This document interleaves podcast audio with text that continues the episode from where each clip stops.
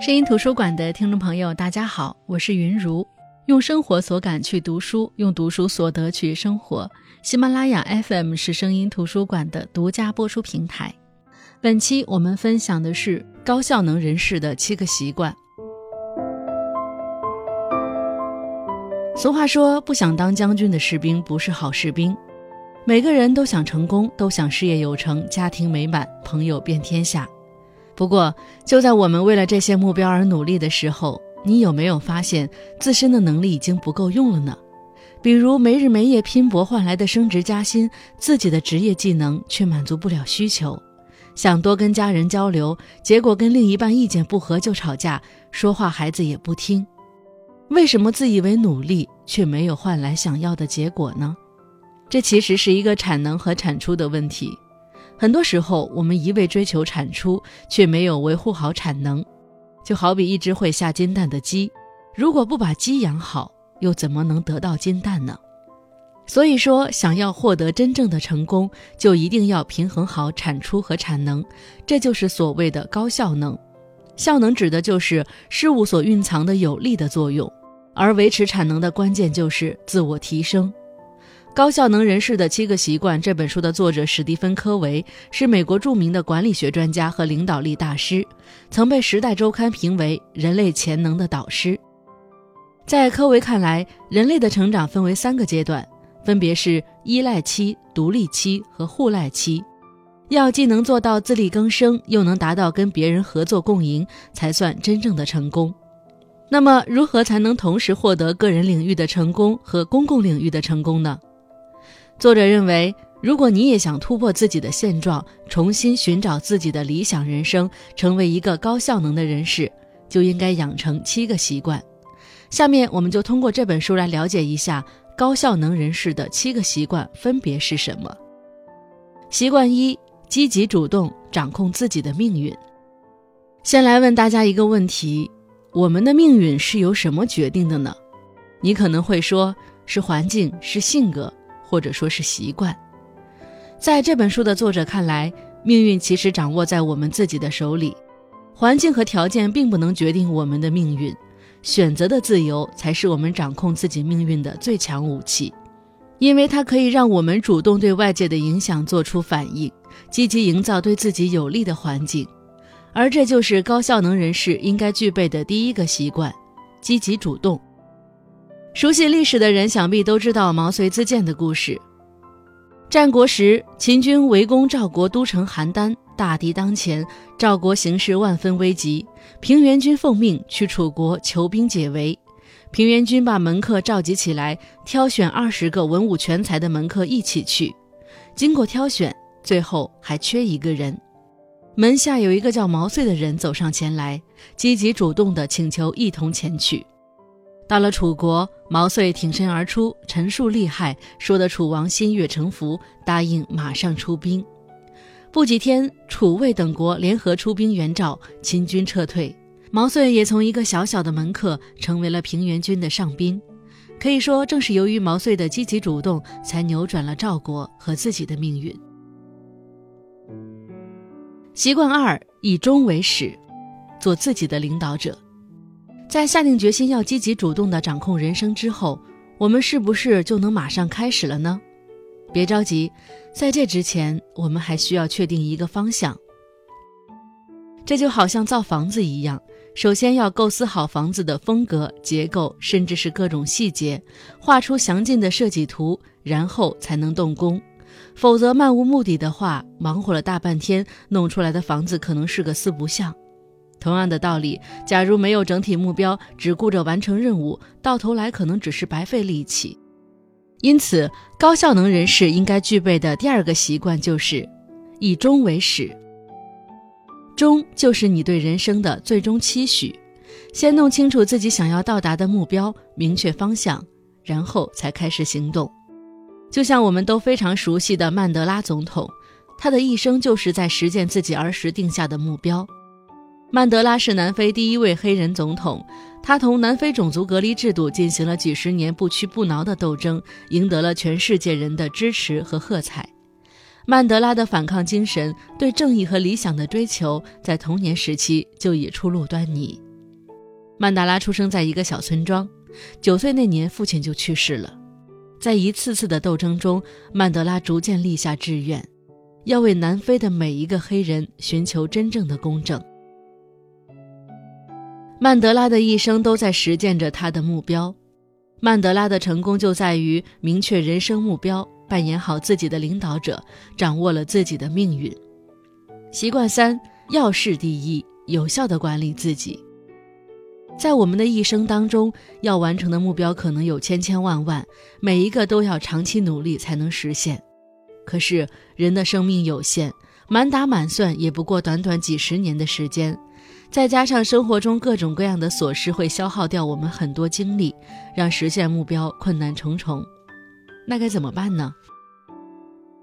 既然时间不够用，我们最需要的当然就是培养强大的时间管理能力。相信大家已经听过不少关于时间管理的窍门，一般来说都是强调碎片时间的利用，以及对任务的紧迫性进行排序，设定短期、中期和长期目标，然后按计划完成。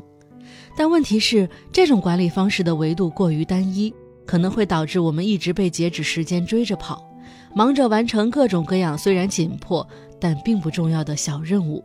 对实现目标却没有什么帮助。如何解决呢？这就要用到高效能人士应该具备的第三个习惯：要事第一。这本书的作者提出了一种二维分类法，把事情按照重要性和紧迫性两个维度分成四类。第一类既重要又紧迫，比如当下的危机、规定时间内要完成的硬性任务；第二类重要但是不紧迫。比如发现新机会、维护人际关系。第三类不重要但是紧迫，比如接电话、写公文、接待来访者。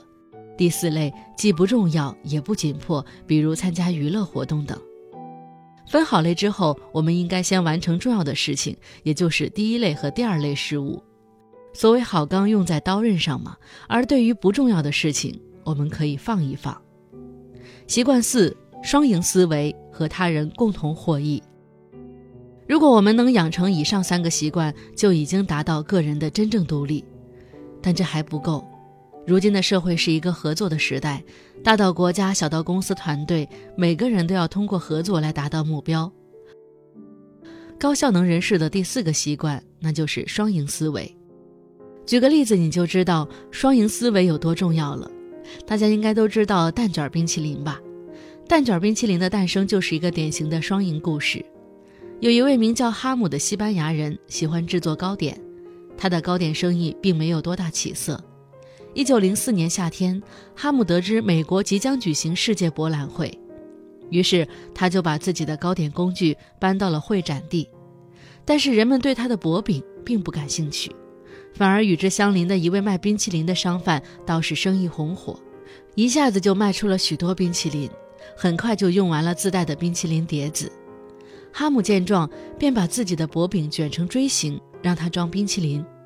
令哈姆意想不到的是，这种锥形冰淇淋被顾客一致看好，还被评为此次博览会上最受欢迎的产品。从此，这种锥形冰淇淋开始迅速传播，广为流行，并逐渐演变成今天的蛋卷冰淇淋。你看，只要转变一下思路，就可以使双方利益兼顾，获得意想不到的效果。不过，就算拥有双赢思维，我们在人际交往的过程当中，有可能还会遇到困难。为什么会这样说呢？我们来看第五个习惯：知彼解己，让沟通更加有效。有这样一个很有寓意的故事，说的是，假如你近视八百度去买眼镜。店老板把他的眼镜摘下来让你戴，说效果很好，结果你戴上之后却眼前一片模糊，怎么会这样呢？很简单，因为老板近视只有三百度。大家可能觉得这个故事有点荒唐。但其实我们生活中的很多行为都跟眼镜店老板没有什么两样，尤其是在人际交往的过程当中，我们往往没有真正去倾听别人的需求，而是从我们的经验出发，把自己的需求强加给他人。就拿家长和孩子的沟通来说，不少人应该很头疼。比如妈妈发现最近女儿总是闷闷不乐的，就关心她说：“孩子最近怎么不开心呢？有什么事情，不管怎么样，妈妈都会理解你的。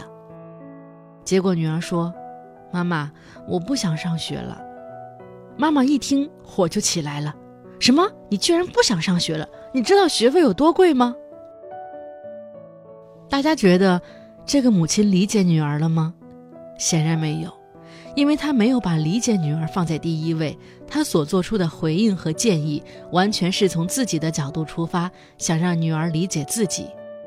这样不但不能解决问题，反而会增加孩子对上学的抵触情绪。首先，家长要学会观察孩子。如果家长发现孩子的情绪不对劲，就要主动询问。妈妈应该做的就是营造一个轻松的氛围给孩子，让他真正的打开心扉。询问要注意语气和方式，不要用逼问的语气去问孩子发生了什么事儿，更不要在孩子不想说的时候拼命追问。可以以一个朋友的方式来沟通，比如，妈妈现在是你最好的朋友，你要给朋友说下今天在学校遇到什么样有趣的事情吗？当孩子说出委屈时。妈妈就应该给他进行心理辅导和教育。通过这种方式，我们不仅能让对方敞开心扉，对方也有可能参考你的观点和建议，从而实现有效的沟通。习惯六：统合综效，进行创造性合作。什么是统合综效呢？这个词听起来可能有些陌生，但它其实就是指协同效应。